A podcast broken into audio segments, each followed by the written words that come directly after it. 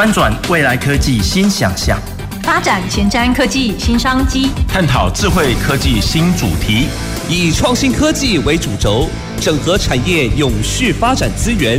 让科技产业圣火从高雄起跑。欢迎收听《南方科技城》，本节目由高雄广播电台与国立高雄科技大学合作直播。各位高雄广播电台的听众朋友及 FB 前面的观众朋友，大家好，欢迎收听《南方科技城》节目，我是国立高雄科技大学文化创意产业系系主任林煌耀。那呃，今天啊，我们延续上周的电竞主题，我们也是邀请到一个专家啦，真是专家中的专家啊，就是呃，我们长期有在游戏产业以及在相关的一个呃，不管是电竞游戏以及一些相关数位内容设计的教学。我们教育界努力，就是我们树德科技大学的苏中和呃副校长来跟我们做一个对谈哦。那跟我们一起来讨论有关于电竞跟教那个游戏教育的一个现况。好，苏副校长好。好，呃呃，主持人好。那呃，各位高雄广播电台的听众以及 FB 前面的听众朋友，大家好，我是树德科技大学苏中和副校长。好，苏副苏副校长今天其实要跟我们探讨有关于一些电子竞技带来的一些未来的一些可能性，还有我们一些未来的诶更长远的发展啊。其实其实电竞哦，不管是电竞跟游戏，这几年在我们的不是这近十年来啦，从早期我们就是可能街边都拍电动嘛，嗯，那拍电动玩一玩之后，哎，有家机，有自己的家用游戏机在玩，对。可是慢慢之后，哎，开始网络世界开始有有网那个网络游戏。线上游戏、网络游戏啊，那个世界开始不一样。你可以跟很多人去玩，那玩完之后开始会产生一些文化性，比如说什么在，你要讲的，比如说在文化啊、在经济，然后开始有一些。呃，很多人会组队，你可能跟不认识的人，甚至有人在线上变成好朋友，甚至有什么线上还有变成夫妻，可能两个人都没有看过，可是游戏角色变有变成夫妻，那都是一种文化的变化。那这是我觉得这是游戏带来的转变啊。那这些转变其实也带来一些很有趣的一些呃现象啊、经济啊一些不同层面的东西。那也等一下我会请副苏副校长来跟我们一个分享。那其实我第一个最最前面一个问题哦，就想请苏副校长来提哈，就是。我们今天讲到电竞，那电竞产业现在以你的观察啦，我想我想每个人观察不一样。就以你的观察，你觉得现在电竞产业在台湾的发展趋势，以及那个呃现在的未来性会是什么？那个观点。好，王耀主任啊，主持人啊，还有呃现场的听众，大家好哈。呃，讲专家是不敢当，但是有投入一些教学啊。那从业界到学校，呃，这样的教学过程当中，我我记得这个这个呃游戏产业哈，在二十年前其实是呃观感不太好，好，就是说，哎，你你想要投入这个产业以前，我们呃这个科系已经快二十年了哈，那我们是呃在教这个呃动画游戏，那二十年前说在教游戏，这样这样感觉就很奇怪哈，尤其是在大学里面哈，那你现在看到。整个台湾的游戏产业，在整个呃，算是我们的算是股市啊哈，尤其是呃某一个游戏公司哈，这个股市都到呃八百点，这就是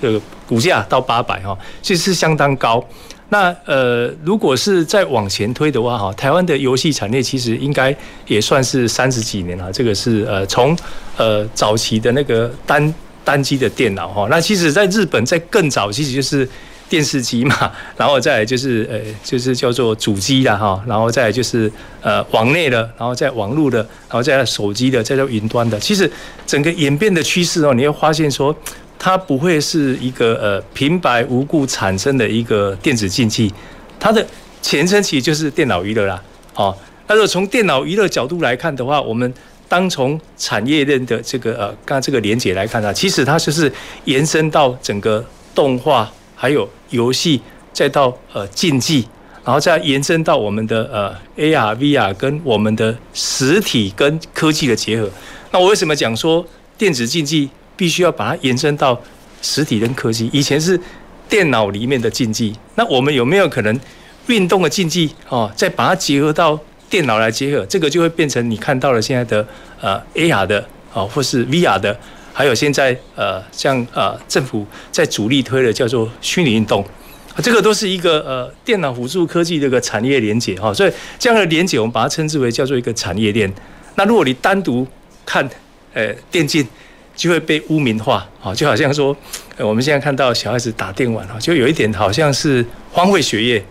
但是如果在韩国，哎，我们讲南韩哦，就是呃，光是亚运在比赛的时候，为什么最后我们都会哎输给南韩呢？其实他们起步比我们早，再加上整个啊这个游戏产业链的连接，跟它的文化产业的连接，让这样一个电竞的产业的一个啊价值链就变成很强大。那我们就是单独选手很强，但是产业支撑呢就没有到位，而且很可惜，就是说我们比赛选手他在。某一个阶段呢，他就会呃，就是生命，就是说他的职业生涯结束之后呢，就会感觉到后面就没有让他有一个就业的一个支撑，所以就会让很多的人认为说，哎，打电竞，哎，该不该不出团了呢？哈，但是如果你把它想象成，哎，大概是二三十年前撞球不也是这样子吗？哦，撞球感觉好像观感也不太好，但是撞球现在是 奥运的比赛项目。哦，所以那个观感会随着时间跟产业的结合呢，慢慢慢慢会有一种变化。那现在也刚好是一个时间点，因为游戏产业链呢，其实在台湾是相当的成熟，所以我相信在这个呃电竞哦这样的一个未来发展趋势是可期待的。嗯，好，那个刚刚那个苏副长提到说，其实现在这哎台湾的游戏界，其实台湾的电竞不是只有这几年的一个发展啦，那其实。也，我们也简单科普一下啦，就是以苏副校长知道，其实台湾的游戏业在很早期就表现非常好。我们不要，我们我们举例来说，像智冠，像智冠公司就是在高雄，它是在高雄很棒的一个游戏公司哈。然后像早期还有很多像汉唐啊等等的，那是不是呃以以苏副校长您的知道，就是您您的您的那个理解，帮我们简单跟听众朋友科普一下，台湾的游戏产业大概早期发展到中期到现在大概是什么样子的状况？好。诶，当然，游戏一开始大概就是都是从呃台湾，大概是从电脑的主机开始哈，那都是呃主机个人电脑，然后再延伸到这个呃 Intranet 就是一个叫做呃区网，好区网可能一间教室里面诶，这网咖的时代啊，好，那因为网咖时代以前会很蓬勃发展，因为网咖的呃这个设备啦、运算啦、网络啦都会比较等级比较高，所以在打那个连线会感觉那个流畅度会非常高，所以就带动台湾当时的那个呃游戏产业，因为要研发嘛，你一款游戏以前如果都是从国外进来的游戏，当然它会整个黏着度啦、游戏的玩法跟呃整个那个呃系统机制都非常完善，但是台湾的研发能力也非常强。刚有提到智冠也好哈，再早期一点中华网龙，哦，那这个线上游戏其实都做得非常好，而且都是自主研发。哦，再加上最近我刚刚有提到呃那个鑫象公司哈，那个股价非常高，其实它不止投入到呃呃只是一个呃就是单机电脑哈，那延伸到了还有手机，那还有大型主机哈，大型主机其实有一点你现在看到的呃比如说机台类的，哦那机台类游戏也是相当呃是这个产业链是相当一个呃蓬勃发展，所以从刚刚你看到的，就是说，哎，电脑单一主机好的一个基本的游戏软体，然后再延伸到我们的区网，哦，那区网就会有连线嘛，哈，多人对打啊，所以多人对打其实就就有一点类似像就开始竞技开始啊，比如说五个人去打就会有排名嘛，啊，就会有呃，早期我们在玩小蜜蜂的时候，哎，今天玩完之后，后面人在玩的时候就会排名，啊，排名其实有一点类似像竞技的开始了，啊，因为这是单机的竞技嘛，前后比赛。那如果把这个比赛变成一间教室里面有三十台电脑，大家一起同时来比，再变成一个呃网络哦，可能是三百个、三千一个人来比，这个就会变成慢慢整个游游戏变成一个竞技。到现在你现在看到的哦，国外非常蓬勃发展了，不管是韩国、美国哈、日本，他们的电子竞技的啊整个呃游戏好产生出来，所以它的核心其实还是在很完善的那个游戏的研发。其实这种过程，真的像我们提到，就是比赛啦。对，它是一个比赛，比赛都会有让人家期待以及刺激的感觉。所以也也许预测比赛，或者是哎，你支持哪一边，它其实就是一种产业。会形成。像台湾最近还有一个，也是有一个获得一百万美金的一个首一个冠军嘛，对，所以也是电竞冠军，也是很不简单。那我们就延伸刚刚也提到说，诶，游戏的发展，那也请苏副校长帮我们介绍一下说，诶，就我知道说贵校就是贵校在不管是数位设计，数位，不管是呃贵系是动画游戏系。对。那其实，在发展过程中，其实已经已经经营了很久。那能够请你谈一下，说贵校你在游戏教育的养成跟数位设计的这个培训，有什么样新的做法跟一些运用？好，主持人好哈，因为我们呃，我是树德科技大学呃设计学院的动画与游戏设计系哈。那在二十年前呃，应该是十七年前啊，因为在先前有规划嘛哈，因为成立系还有前面的规划。一开始的规划呢，其实是呃，真正我们讲说从呃游戏跟动画的前身呢，其实还是来自于。很多的呃数位内容的整合嘛哈，那数位内容当然涵盖就很多了哈，就包含的呃文化影视产业跟那个视觉传达这一些，那把它拉出来变成动画游戏呢，其实是它的数位内容产业里面的一小环而已，但是它就变成呃很主要，它有产业对应，好，现在现在看到的呃动画产业也好，或是游戏产业啊，它是有明确的产业对应哈，那学生在职场上就业一定要有跟职场所需要的一个。呃，整个呃技能的哈，所以我刚刚看说，以我们的呃专攻动画跟游戏来讲的话，其实游戏不外乎就是从一开始的故事、剧情、角色、场景哦，还有呃那个整体的那个世界观哦啊，不管是从科技导入的哈、二 D 的啊、三 D 的啊，还是游戏里面脚本的人工智慧，其实它涵盖的就是变成一个好像。有一点类似像我们讲说拍一部电影一样，但是它比拍电影还难，是因为它要在写程式啊。除了拍电影所有的东西都有以外，它多了一个要写程式，而且程式就变成资讯科技就要介入了。好，所以我刚刚看到了这样的一个整个内容的制作，其实每一个内容的环节都是一个课程单元的一个连接，哈，包含的剧情啦，哈，角色的设计啦，二 D 啦，美术啦，平面啦，哈。好，还有游戏的世界观、游戏的工具，这些的开发其实都要有课程来支撑。所以，我们就是从呃基本上的它的呃文化啦、艺术跟设计哦这样的一个三个的结合，然后再借借重我们讲说呃资讯科技的导入，让游戏人能够把这些的内容连连着起来，变成一个呃人家可以去做互动哦，不只是从呃如果以动画来讲，它可能只有看看完就没有了，但是游戏可以自己去组。它的游戏里面的剧情就不是单一一个线性，它变成一个非线性的剧情。那剧情呢，每一个人进去不同场景、不同关卡，产生出来结果其实都不一样，所以它会会让人家非常着迷。那我们的课程设计当然是从游戏里面所需要的哦，刚刚讲的这些技能呢，就变成一个模组、一个模组、一个模组。好，所以我们把。呃，游戏里面呢，就拆成基本上来就哦，以我们系上来讲，就拆成啊三个基本的哦主要模组哈，一个艺术模组，一个设计模，一个资讯模组，那三个结合起来，才有办法产生一个游戏所需要的一个团体内容。哦，所以其实一个游戏人才，那其实哎，其实我们应该不能讲有单一个游戏人才，应该算是一个游戏的一个公司，它要不一样的人，对，他可能要有像你说资讯背景，对，那可能要有艺术背景，有这些东西结合在一起。对，那呃，我我们比较一一般听众可能会比较好奇，哎，这样子的人他们怎么合在一起来做创作？有没有什么一个什么样子的东，一个什么样子的连接，或者他们需要什么样子的呃，不管是管理也好，对，去把他们串联起来？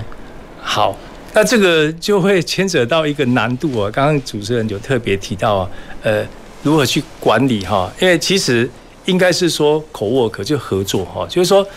不同领域，不管是你是资讯背景啊，或是设计背景，或是艺术背景，那既然不同背景要去沟通，就难度就很高哈，所以跨领域的呃结合呢，就变成一个新的知识。所以你现在看到的，除了过去很专业的啊设计人才养成、艺术人才养成，或者是资讯人才养成，这个都是已经走了非常久的一个专业人才养成。但是这三个放在一起会变成什么样的一个概念？其实又是一个新的啊专业领域。所以我们常常讲说，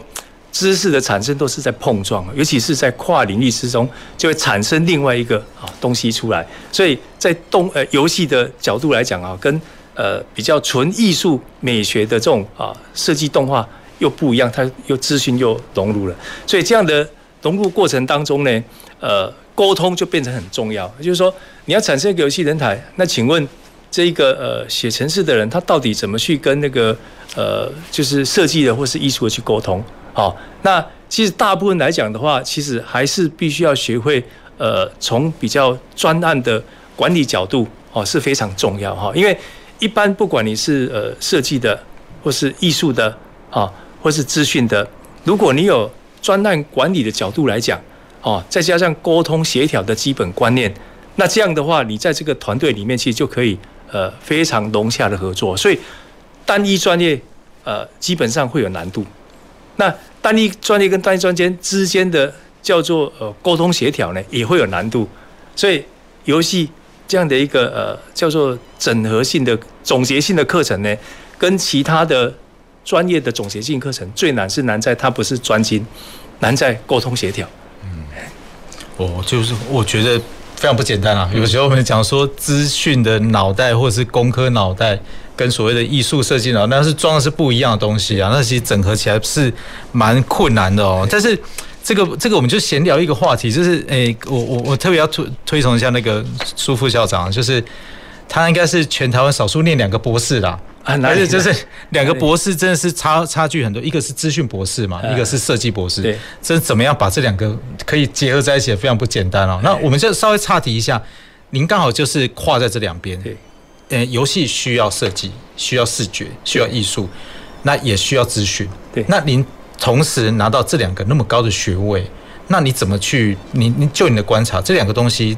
你你是最适合教游戏的，对。那你怎么观察？你在就读过程中，你在研究过程中，怎么样去把这两个东西更结合在一起？那你是怎么走过来的？我觉得那非常不简单啊。好，呃，主持人是夸奖啊，呃，主持人是我这个 云科大的设计呃博士的学长哈，所以我我这边其实要特别呃鼓励大家，就是说尝试去做不同的知识的探索是非常重要啊。我们通常都是。呃，会了一个东西就安利的，反正我安利之后就会呃一直这样，因为安利会比较让你呃就是走起来会比较顺一点哈。那你如果跨到另一个另外一个新领域，会有很多的坎坎坷坷，就是说他必须要不断去克服困难，而且挑战困难，然后解决完之后还要再回馈。所以刚刚我提到就是说跨两个不同领域，其实应该是目前呃目前是一个显学哈，过去。因为以前在读两个博士的过程当中，其实应该是在八年前，然后九年前，那时候不算显学，那时候就是有有一点就是自己想要尝试看看。好，那大家知道说读完一个博士其实很累的哈，再去探索第二个博士又是重新开始，那我相信重新开始会更累哈，因为你如果呃延续的是不会累。啊，比如我是呃，假设我第一个是学呃资讯的，然后在资讯专精是不会累的啊，再这样下去不会的。如果再跨到另外一个领域，其实是会很累。就好像我们现在都会希望说，哎，你过去学什么，后后面比如说假设你你一开始是学设计的，啊，后面的希望就是跟着学设计。我都建议呢，如果是你一开始学设计的，如果有机会到研究所，应该再去学一个资讯，或是学一个工程。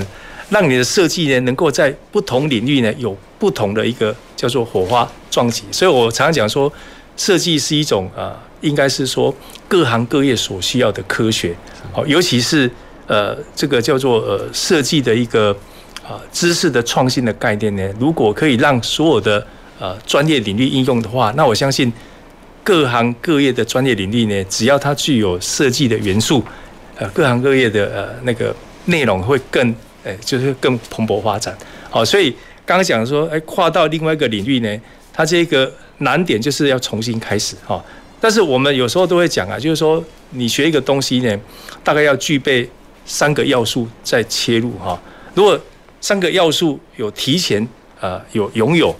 那当然切入就容易啊，不是说为了要跨领域跨领域哈。所以第一个要你你对另外一个呃领域就是他有兴趣，好，再来就是有意愿。那你也评估说，哎，可能你跨进去呢，能力应该还是呃还是有余。不要说跨进去能力不够，那其实就会垮掉了哈。所以要跨领域的前提的核心三要，就有兴趣、有意愿、有能力。就进去之后呢，遇到困难通常都可以比较迎刃而解。因为我们知道，就是做一件事情一定要有一个叫做心流，就是说我们做很多东西，通常都是在这个心流的状态。所以你心流越就是越强烈，你对什么东西就不会困难，也就呃就容易接受挑战。如果没有心流，啊，就是说你做的东西都都不会很着迷，那当然就就不会有那一种呃就是迎刃而解哦。就像你在打游戏一样，为什么诶这个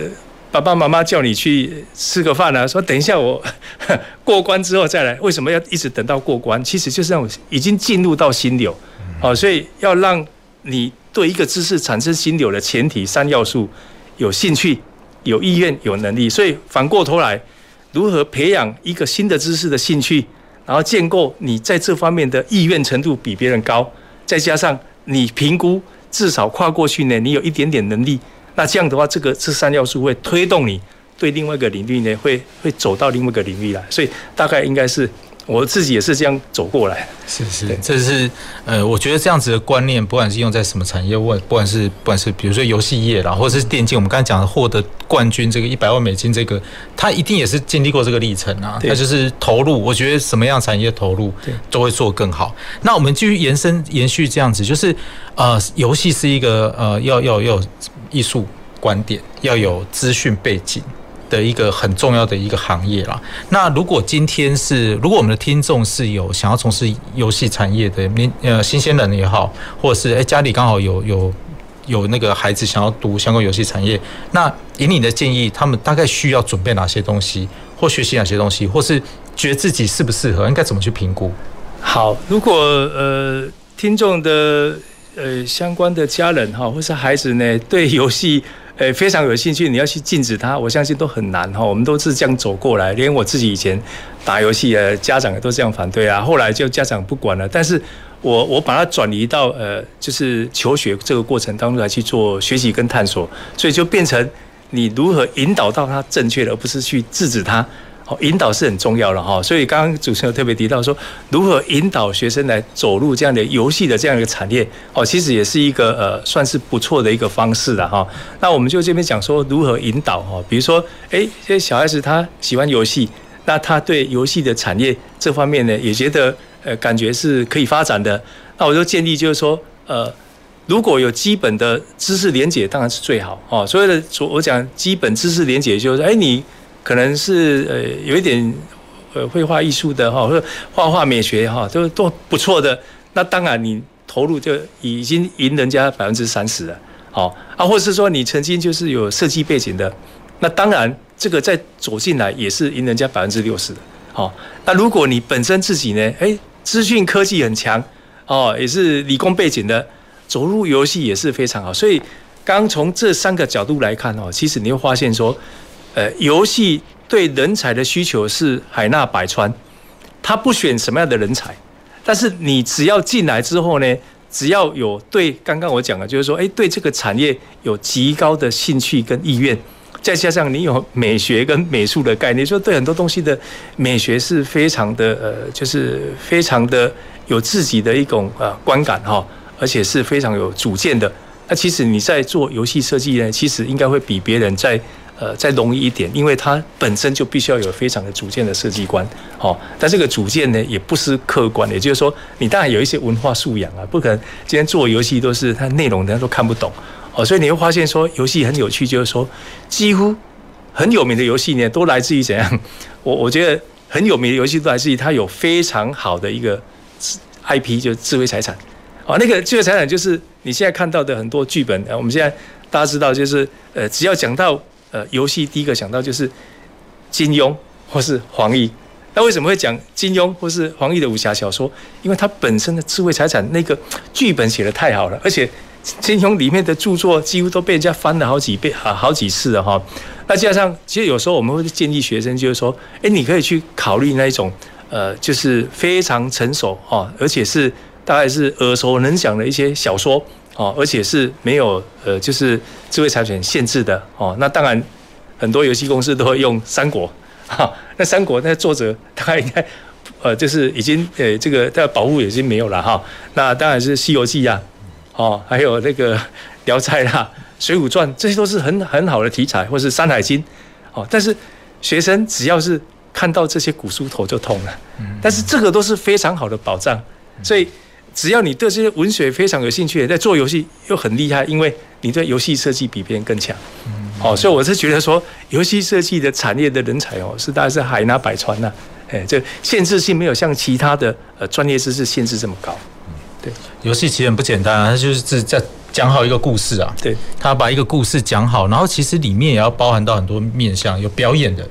有甚至有建筑的，它甚至有一些地图概念，嗯，甚至有一些考究，所以其实它这个整个规模跟一部电影是一样。对，那呃，如果以这样子的概念来说，如果您觉得说我们刚才讲的是一个新鲜人，他肯定要包含这些技能。那如果比如说一个游戏，他训练了四年的一个大学毕业生，你们可以那也请初副校长分享一下，他大概也要需要什么样的技能，可以踏入职场。好，那我就单纯讲游戏哈，这样的人才培训啊，当然他的技能有他的软硬体的呃知识结合了哈，就是说他的软的部分当然就是他有设计美学嘛，哦，你你没有设计美学，你你你画出来的东西那个观众不买单啊，所以你现在看到的游戏的那个呃这个游戏的封面啊，游戏的主角，游戏的场景，几乎都是你在。呃，这个梦中才能见见到的哈，所以我是觉得说那个美学就变成很重要哈，还有你那个设计的设计感哈，那当然这个是你你进入到呃游戏，像我们呃在树德科大动画游戏在培养这样的学生，课程都有对应好，那接下来就是说，诶，你本身的那个资讯科技的感啊，就你现在现在看到的几乎什么都是 AI，什么都是人工智慧啊，那如果没有相关的那个资讯科技的呃养成，其实我们现在讲的说，不只是资讯科技养成，其实应该就是说，呃，那个数位科技的应用能力。如果数位科技应用能力如果没有办法培养的话，那你对游戏这样的一个呃，就是开发的工具就没办法介入。我们讲说一个呃游戏来讲的话，它最基本就一定要有一个游戏引擎的核心。它能够去把相关的知识融入进来嘛？哈，那游戏引擎的核心，你要嘛最很简单，你就是必须要要要会目前比较普遍的就是 Unity 这样的一个工具，好，不然你要高阶一点就 Unreal 这样的工具。那这样工具我们把它称之为引擎嘛。那在引擎架构上面就有很多的内容要导入进来啊，比如说你你美术的，那平面的当然就是要 Photoshop，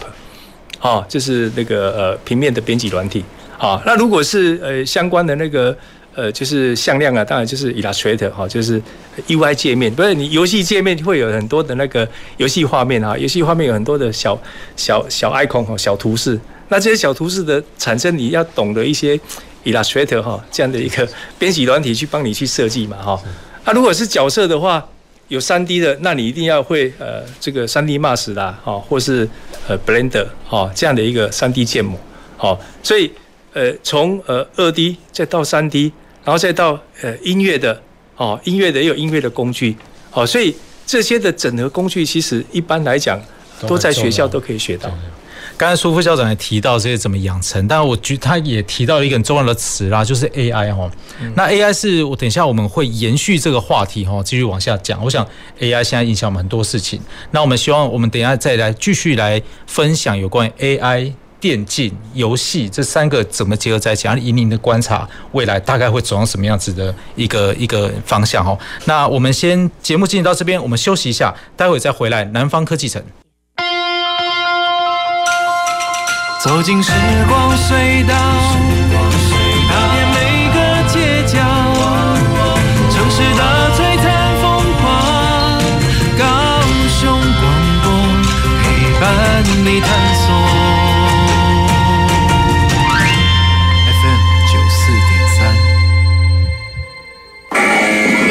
地震，赶快 D C H 趴眼稳，on drop 趴下，cover 掩护，hold on 稳住，好可怕哦！地震摇得好厉害，你知道为什么不能马上往外跑吗？因为地震强烈摇晃时，人要跑出去很困难，而且啊，容易被掉落的物品砸伤。地震发生时，先想避难，再想疏散，先救自己，再帮他人。想了解更多防灾知识，请搜寻校园防灾花露米。以上广告，教育部提供。高中职要毕业了之后，你想要做什么呢？我决定申请青年储蓄方案，先去工作或当志工，累积经验，未来更有方向。而且先工作，政府每月还额外帮我储蓄一万元，三年可存三十六万元哦！哇，好棒哦！我也要参加，赶快上网申请，申请时间到一百一十三年三月十八号上午十一点截止，详情请上青年教育与就业储蓄账户专区网站。以上广告由教育部提供。听众朋友，您知道为什么汽机车并排违停的罚款金额高于其他违规停车吗？那是因为占用车道已经影响用路人的权益，容易使其他用路人为了闪避或绕行违停的车辆而发生严重的交通事故。提醒您，停车时一定要将车辆停放到合法的停车处所，千万不要贪图一时的方便，任意并排违停，以免导致交通事故或违规受罚哦。大家好，我是高雄市政府新闻局长向冰河，欢迎继续收听用心陪伴您的好电台——高雄广播电台 FM 九四点三 AM 一零八九。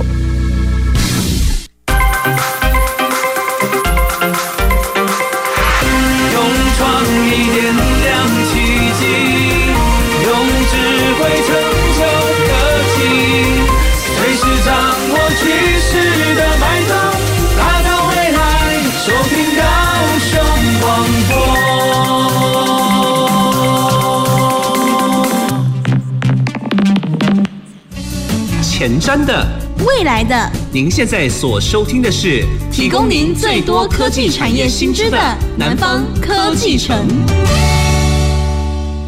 欢迎回到南方科技城节目。本节是本节目是由高雄广播电台与国立高雄科技大学合作直播，在每周二下午五点三十分进行到六点三十分。我是国立高雄科技大学文化创意产业系系主任林煌耀。今天特别邀请到树德科技大学的苏中和副校长，跟我们一起来探讨有诶、电竞跟游戏教育的现况哦。那苏副校长好。好，主持人好，还有呃高雄广播电台的各位听众以及 FB 前面的呃听众，大家好，我是树德科技大学啊苏中和副校长。好，苏副校长，我刚刚有提到一个，我觉得提到一个名词啦，我特别把它框起来，我觉得很有趣哦，就是提到虚拟运动啦，那个有点像是哎结合了更多东西，不只是用电脑去玩游戏而已，不只是有两只手的运动，它可能要全身，对，它可能要带着载具。那现在很多 VR 设备越来越先进嘛，带载具甚至有一些移动，然后甚至可以做更多元动作。然后我觉得这个，我我想已经很多业者在做了，甚至把它用到一些引法的，不管是附件啊，对，或是引法的辅助性相关的。那我觉得我们先请你来谈一下这个虚拟运动的概念，它现在发展的现况，哎，有哪些部分是啊，现在民众可以参与的，或是我们现在台湾有做了哪些这样子？好，那会谈到虚拟运动哦，其实是因为电竞在电子竞技在发展的过程当中呢，大部分都是以电脑的内容为载体哈。那如果在很多产业都是不断的呃叫做创新扩散了，就一直在扩散过程当中，就会有新的产业链的概念形成，哈，就不会是纯粹呃这个电子竞技，就好像早期电子竞技还是一个呃电脑形式的，或是家机的哈，或是一般的大型主机的这一种。呃，这个娱乐载体哈，那现在走到呃这种呃包含的 AR 啦、VR 啦哈，还有很多的呃运动呢融入到竞技。那运动本身就有在竞技的，只是说把运动跟科技结合在一起。好，那这样都会去延伸到虚拟运动，也就是它不是真实的运动，但是它是借由运动这样的一个整体的赛事，还有运动的一个呃传达哦，然后再融入游戏娱乐，那就变成是。广度就非常广了，就是包含，比如说我举个例讲，我们讲了说，哎，今天实体打棒球，跟我今天用电脑哈，还有一个 V 的一个摇杆来去打棒球，那这个就变成老少咸宜了，就不会只是一个真正运动选手，在家里面三岁跟八十岁都可以拿着一个摇杆，哈，就是 V 的那一种摇杆呢，来去打棒球，那这样他的运动就变成一个呃，不是非常的正式。但是在娱乐过程当中呢，又不失那种庄严，它就是还有云，还有运动的所有的比赛项式准则规范都有，而且都是真实的呃那个比赛的那个得分规范哈，所以我是觉得呃发展到从电子竞技到这个虚拟运动哈，其实是一个相当不错的议题。也就是说，从以前大家对呃电竞这个观感不是很好，到现在变成电竞把它挪到啊，就是就是发展到。这个目前呃很多的运动团体都有在推的虚拟运动，变成观感就变成不错，因为年轻人哦他有很多的那个体力，但是他也不见得很专业，但是他就是可以透过这种体感娱乐哦来去做呃这种啊运动项目哦，那现在就有呃所谓的新五项运动哈，划船呐、骑自行车啦哦，那骑自行车也是可以透过自行车的。真实的自行车，那里面的内容呢，传输到电脑，大家去来去做竞技，所以它除了从以前的键盘滑鼠，就变成把键盘滑鼠拿掉，变成真实的运动的载具。那这样我们把它称之为叫做有运动实体，透过电脑的软体去做竞技，那这样就是变成一个新的叫做呃所谓的虚拟运动。哦，那这种虚拟运动呢，其实是从从那个呃新加坡哦，去年他就呃举办一个呃奥运的叫做表演项目。哦，这个是一个呃相当一个呃市场的一个呃蓬勃发展的，算是不错的一个契机。嗯，虚拟运动像。这样想起来，很多可行性的东西，甚至未来有可能健身房里面都直接是每个人都是戴着 VR 眼镜，甚至眼镜越做越小嘛。对，所以每个人戴眼镜，然后甚至有竞技，那就不是很很枯燥，只是在那边一直跑一直跑，或者做一些健身，或者是固定的课题，所以就会变成很多元，甚至有一些对抗性。对，然后这样这样子也可以延伸到很多部，也许未来很多银发族在家自己家里打槌球，就可以跟很多朋友连线在一起，他们不用去约个地方。比如打木球、打槌球，可以在自己在家里完成，就会变成一种很有趣的可能性哦。那我们呃继续再延伸这样子的这个题目哦，这样子的诶、不管是这些 VR 载具的运用啊，就是实际上运用，你你引领现在的观察啦，现在目前比如说虚拟运动。他目前遇到的最大的问题是来自于哪边？比如说，他可能会硬体上的限制啊，有没有这样子的观察？那另外一个，您刚才提到了，就是虚拟运动好像变成一个奥运的一个示范，对，示范嘛。那我们现在的电竞已经有走到亚运了，对。那现在未来，你的观察，以以苏校长的观察来说，未来这样子的虚拟运动有没有可能会再更上一层楼？好，我们先从两个层面呢，就是说，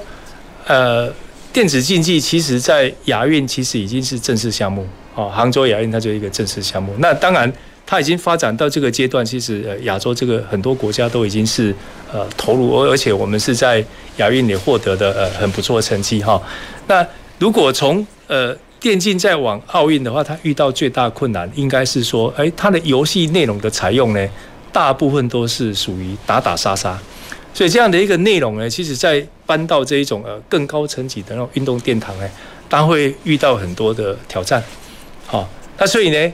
电子竞技是毋庸置疑，就是说，哎，它就是一个很好的，本来就是一个很好的一个呃叫做比赛的竞争嘛，哈，只是说你的内容不符合这样正式比赛所要求，那它的要求一定是呃就是老少咸宜，或是它的呃没有就是新三色或是暴力的这样的一个内容，但是我们现在看到了电竞的主流哦，不管是英雄联盟啦。Overwatch 啦，都是涉及的啦，哦，这些都是比较偏向于呃，就是血腥或是比较有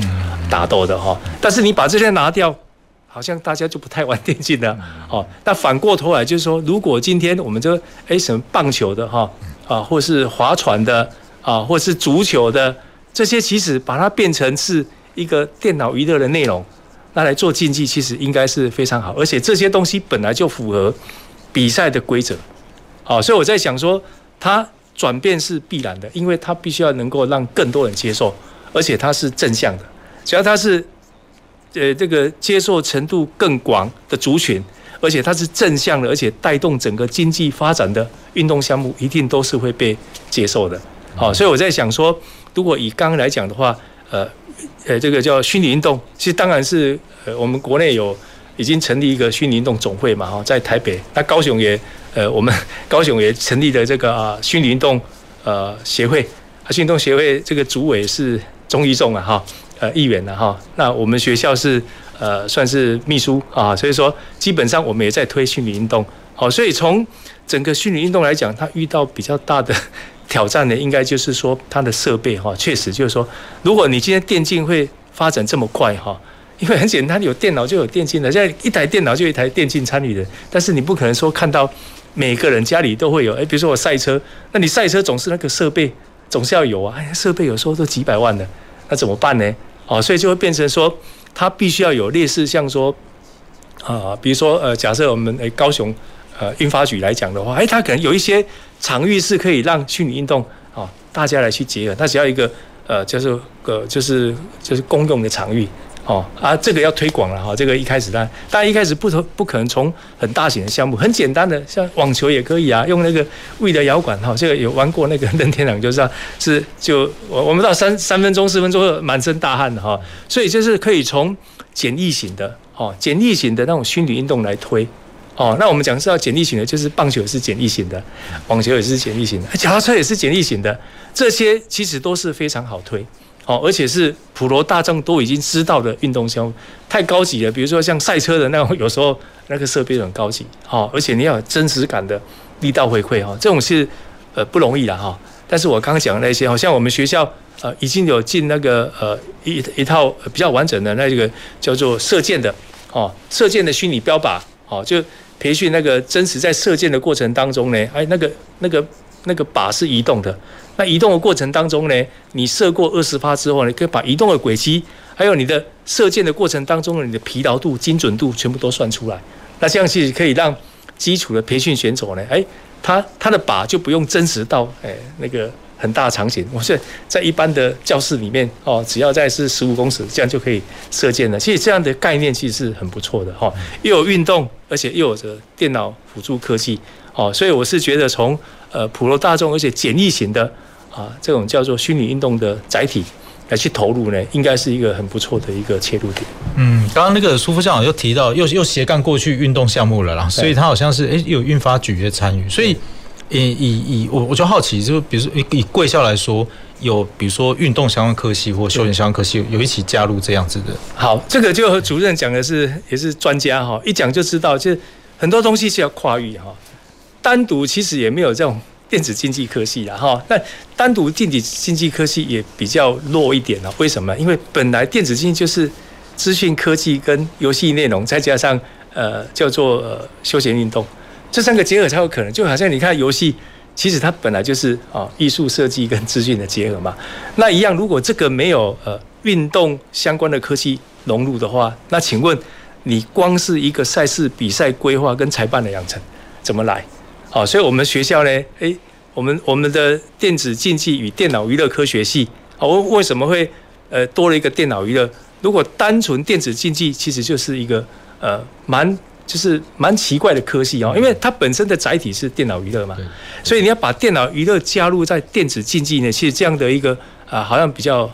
就就应该英文讲叫 robust，就是说它会比较强一点，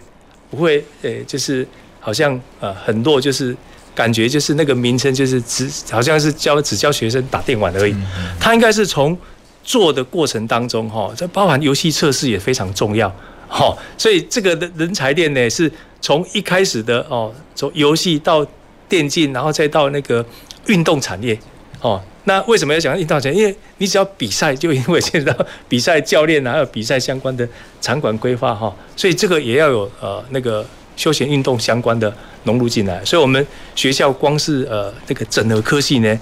游戏我们就跟视觉哦，还有跟建筑、跟产品设计哦，还有最重要，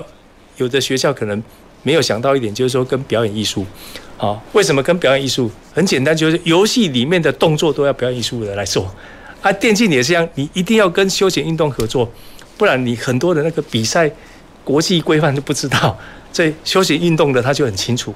哦，啊，把休闲运动它的比赛的观念融入到我们里面，哦，那这样的你的电子竞技、电脑娱乐跟我们的休闲运动比赛，就可以变成一个很完整的，延伸到我们新讲的，就是呃虚拟运动这样的一个整合概念人才培养。是，这真的是一个整合，真的是不简单啦。就把这些科系这样子整合在一起，来进行一个产业的发展。我想未来都会是这样子跨域的一个运用啦。像是，诶，简单说，我们现在未来的人们要学的，不能只学一个专业了。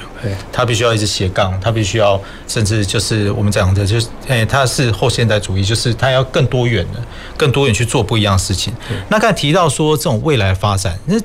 刚刚上上一段的节目，我们延伸一个很重要的东西，就是 AI 啦。那这个 AI 其实影响了蛮多蛮蛮多部分。那我也想请那个舒副校长啊，来跟我们谈一下。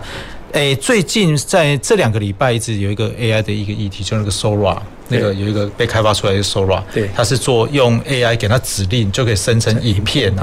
那个真是吓死很多人，那个真是很多产业界都诶都是惊觉到自己的一个行业，不管是工作会被影响啦。对，那引领在这相关的不管是数位设计或是设计产业啊，这教学那么久。你觉得你现在的对 AI 的观察，您的你的理解？我们现在谈到观察面的部分，对，你现在发展到现今天为止的观察，你觉得它影响哪些部分？好，呃，新的东西出来，一定对旧的会有影响，这难免的哈，就就不可能都都没有影响。那既然它会新出来，就是表示可能旧的不好啊，或是说新的更好，大概是这个基本观念哦。所以我从呃很多都会跟学员讲说，AI 这个东西也不用过度恐慌哈。所谓的不用过度恐慌，就很简单，就是说，呃，以现在来讲，呃，包含整个呃大环境，针对 AI 的形成的东西，没有很多的。具体法令去规范它，所以就蓬勃发展。所以当有一些有一天，他把那个 AI 所产生出来的东西呢，做具体的法令规范，其实它就不会像现在那么，呃，就像怪兽一样，就那么庞大。但是我我们可以期待，就是后面会规范会越来越多，就针对 AI 产生的东西会规范越来越多哈。然后再加上说，AI 为什么不用去呃太去恐慌它？也就是说，你你了解懂它。总比去抗拒不理解来得好，所以一定要去了解懂它。比如刚刚讲主任讲的 Sora 也好，或是呃产生的呃就是 diffusion 这些产生的呃这个纹生图的啊，或是图生纹的，或是让你产生剧本的，这个都已经挡也挡不了啊。只是说产生出来真的可以用吗？我们现在只是说对很多专业人来看的话，产生出来其实不见得很好。但是你要懂得去改，或是说你要很精准给他你想要的东西，而且产生出来也是你要的哦。那电脑可能要经过好几次训练才是你要的嘛。所以我是觉得说一定要积极去理解它哈。那我为什么讲要积极理解它？我我自己本身在开发游戏、设计游戏，甚至也写程式。那在呃大概是十六七年前在写游戏的时候呢，本来就有 AI 的，我们里面就要去写很多 AI 的程式啊。哦，比如说。很很简单的，就是呃最佳路径搜寻。哎，我们那个，请问电脑里面的那个呃，就是 NPC 是非非人控制的角色啊。我们当然是我们去控制这个电脑的某一个玩家角色，但电脑里面也有非玩家角色啊。那这个非玩家角色怎么会找得到你呢？啊，这个早就有 AI 了。所以写程式本来就必须要从最佳路径搜寻哦。那还有可能哎，可能我们讲说。呃，这个角色它本身会有叫做呃，你要给他生命，所以你这个角色会有生生命状态机。啊，这也是 AI 啊，哦，所以从游戏里面的呃那个设计里面，AI 到现在你现在看到专门用 AI 来设计游戏，这当然是必然的，也就是说它本来就存在了，只是说现在大家都变成显学，大家都知道了，哦，所以我我是觉得呃不用过度恐慌，但是一定要去驾驭懂它。好，如果你有基本专专业知识，比如刚刚呃主持人特别提到，就是说，Sora，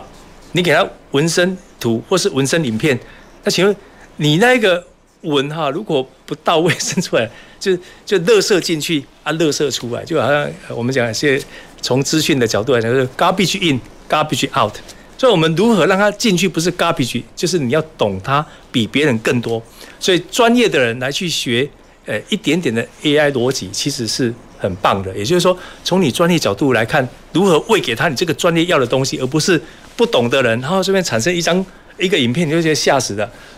我学生产生出来的那个游戏的画面哦，一一看就知道很多的漏洞，比如说，诶，比如产生一只诶，这个叫做麒麟好了哈，那那个那个脚的爪是有，这边有六只，这边四只，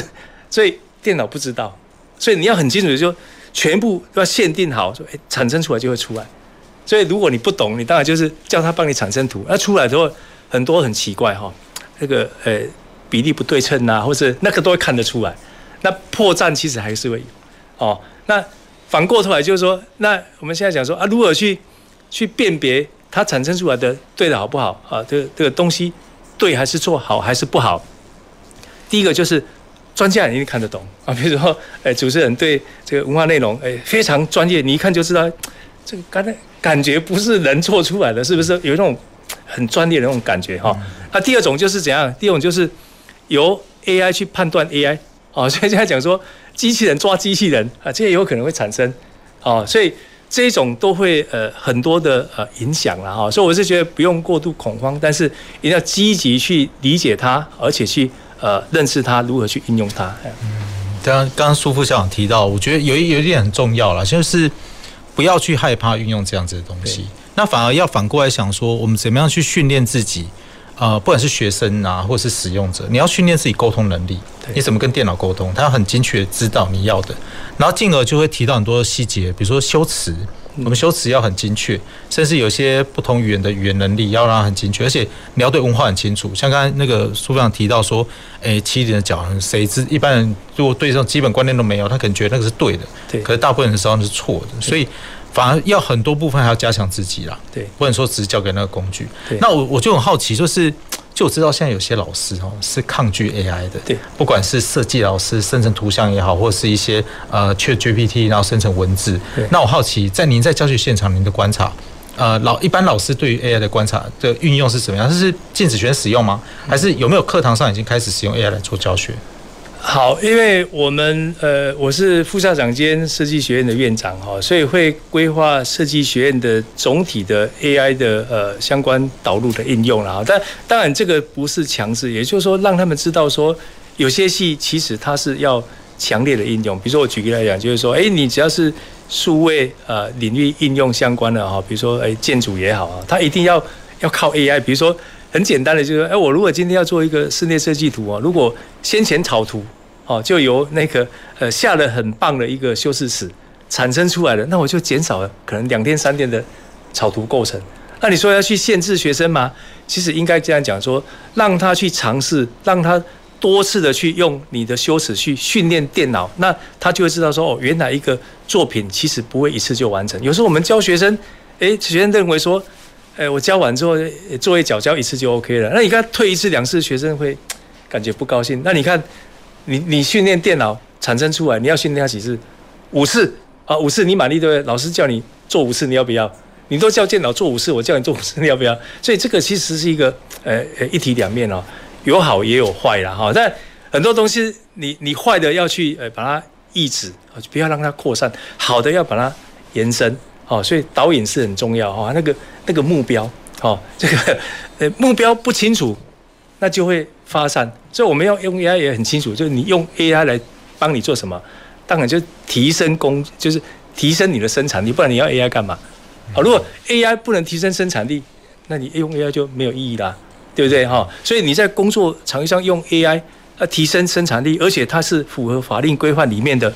何乐不为？哦，所以有时候我们讲说目的目标是很重要，就如同那个啊这个。这个稻盛和夫哈有讲过一句话，就是说心不换物啊，物不至。就你的内心没有去想一件东西，那个东西不会来。所以心要换物，那个物则来哦。所以一样的，我们目标很清楚，那你学 AI 其实就不会偏差，而不是说大家都怕。所以只要目标清楚，其实我我就是只要学这样这个专业领域，比如说我现在如果是学室内设计，那我要的是希望能够。让我增加跟客户之间的沟通，让他帮我产生比以前哦来一个呃来的更好的一个更精准的草图，那其实何乐不为？嗯，是的确，就是其实讲到最后还是很多是。本位知识的养成跟沟通啊，不管我觉得不管是什么领域哦，就是书长给我们很多观念，就是我们主要把本位加强。其实不用担心这些数位工具，因为本来数位工具很多啦。对，这是早期不论是 Photoshop，都是数位工具。那时候出来的时候，他们也是被很多人抗议。可是现在才发展到这个现况，所以这个 AI 的出现反而是帮助人很多流程的加快。对，所以我们要试着去去习惯它啦，然后用一些新的方式，但是你自己本身的内涵要有，对你才知道给他什么东西。你也知道判断说他做出来的东西是不是好的嘛？嗯。那我们刚才谈到那么多，不管是 AI 或是电竞，或是相关游戏产业，其实书上提到很多。那我想这些产业，呃，您在教学单位就是在教育界努力，但这些这些产业持续发展，不管是电竞啊，我们刚才讲虚拟运动、电竞游戏，都还需要一些不一样的产业来投入啦，不能只是教育。我们当然我知道很多产业都努力，那教育教育我们努力的培训人才。那他需要很多的单位一起来协助。那以你的角色，您我们就借这次机会啦，不知道你们愿来呼吁不同的单位哦。今天如果有有机会听到我们节目的听众，哎，也许你不是你在其他产业诶服务或在工作，有没有可能呼吁他们用不一样的方式来怎么样支持这个产业，或是相关单位来支持这个产业怎么样发展？好，感谢主持人哈，因为最后总要总结一下，就是说我们发展一个新的产业哈，很难用。过去的产业的角度来看，就是说，过去产业很清楚，就是这个产业主管单位是哪一个就很清楚啊。比如说，我今天开一个公司，那这个公司可能就是跟经发局有相关了。但你会发现说，现在电竞到底是归哪个管？哎，它有运动发展，也有牵扯到教育啊，那也牵扯到诶、产经，对不对？那也牵扯到那个青年，那怎么办？这四个 谁去管？哦，所以就会变成很多单位哦，啊，这是必然现象，因为新的发展呢，其实后面很难去规范到，那除非你就一直跟上，哦，这是必然的哦。第一个哈，那第二个就是说我刚刚有特别提到，就是说，呃，很多的产业对应是很重要，比如说像我们在培育、培训教育哦，不只是相关的单位，以现在目前的电竞，那你看到的就是呃，大部分会有直接关系的，就是那个运发局嘛。哦，那还有那个呃教育局，哦，还有那个呃经发局，哦，像那个呃数位内容，其实就经发局管的嘛，哈、呃，那应该是经发局嘛，啊，嘿，那还有那个呃青年局也在鼓励嘛，哈，就最基本就四个单位，还有文化局，教育局，所以所以我是觉得是已经是不是哪一个局的单位，那一样就是说，如果这些相关的能够呃多。有有一点点像多注意多关怀，目前产业发展到这样子，哦，那还有学校也很重要哈，因为学校人才培育是一定要把最后的养成送到产业，所以学校的人才培一定要有产业的支撑，好像呃苏德科技大学呃这个这个设计学院里面啊，这很多的科系它都会完成一个叫做呃最后一里哈，比如我讲举个例子来讲哈，我们的呃那个室内设计。它也会最后一里哈，它也导入了很多的 AI 的设计哦。那我们的视觉传达哦，也得了很多的奖哈。这个红点 IF 哈，那也做了很多这个数位内容、影音后制相关的。那我们动画游戏跟那个电子竞技、电脑娱乐科学系，所以你看这么多的科系哦，其实它对产业人才培训的最后一里一定要把产业纳进来。所以我们从一开始的课程规划、师资的质跟量，跟我们的专业教室，到我们的学生的专业实习跟证照。好，一直到最后的一个叫做产业的一个呃叫做实习认证，其实这一连贯之后，才有办法把完整人才跟呃这相关的呃这个业界。还有那个政府部门哦，全部融合在一起哈，所以我是觉得是一个不容易。那当然也在这边也希望大家共襄盛举啊，来把很多呃电呃这个叫电竞跟虚拟运动，还有那个呃游戏产业哦，能够呃就是带出更多的那个呃人才培养以及这个产业发展。谢谢。我觉得的确需要各方一起支持啦。那我们今天的节目哈就进行到这边，真是谈不完啦。也非常谢谢那个我们来宾树德科技大学苏宗副校长，感谢副校长莅临。好，谢谢，谢谢呃各位听众，谢谢。好，那我们也谢谢听众朋友的收听。那下礼拜二同一时间再回到前瞻的科技的未来的南方科技城。南方科技城节目由高雄广播电台与国立高雄科技大学合作直播，感谢您的收听。